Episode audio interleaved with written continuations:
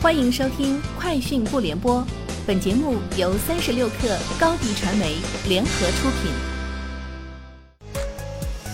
网络新商业领域全天最热消息，欢迎收听《快讯不联播》。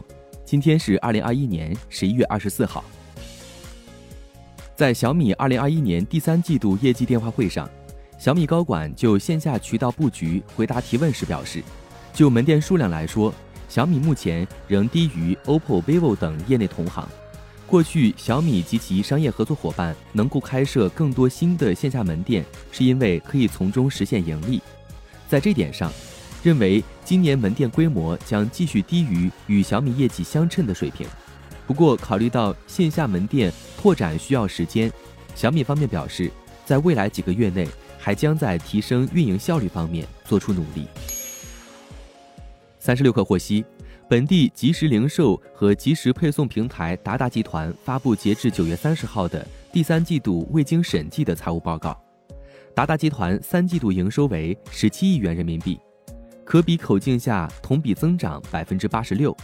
截至二零二一年九月三十号的十二个月内，京东到家平台总交易额为三百七十二亿人民币，年活跃消费者五千七百一十万。小鹏汽车副董事长兼总裁顾宏棣周三在接受采访时称，小鹏汽车计划成为一家全球汽车制造商，未来一半的汽车交付量将面向中国以外的国家。顾宏棣表示，作为一家聚焦全球机遇的公司，我们希望平衡我们的交付量贡献。从长远来看，一半来自中国，一半来自中国以外。他还表示。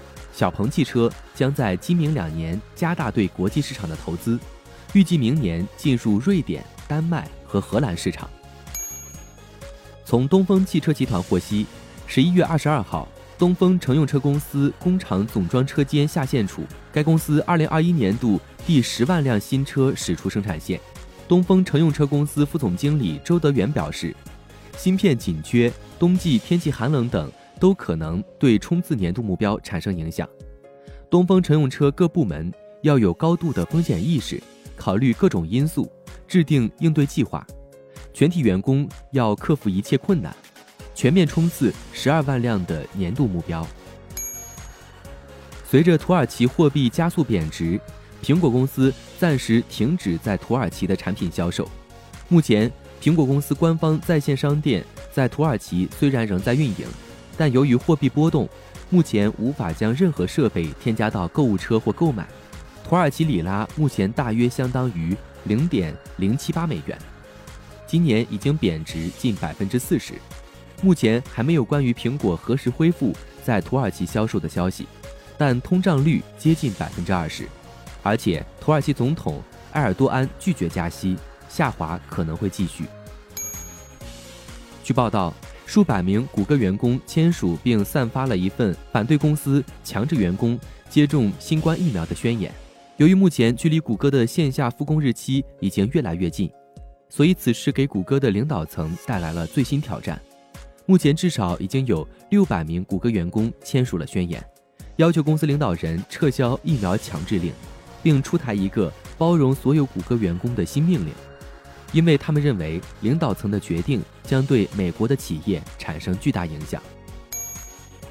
周二，马斯克在社交媒体发文称，昨日晚间在德州奥斯汀附近驾驶特斯拉，使用 FSD 贝塔十点五完全自动驾驶功能，并且随机在地图上选了几条路线。在 FSD 功能的操作下，车辆行驶稳定，全程无需人工接管。此前，马斯克表示。最新一代高级驾驶辅助系统 FSD 贝塔十点五即将发布。以上就是今天节目的全部内容，明天见。高迪传媒为广大企业提供新媒体短视频代运营服务，商务合作请关注微信公众号高迪传媒。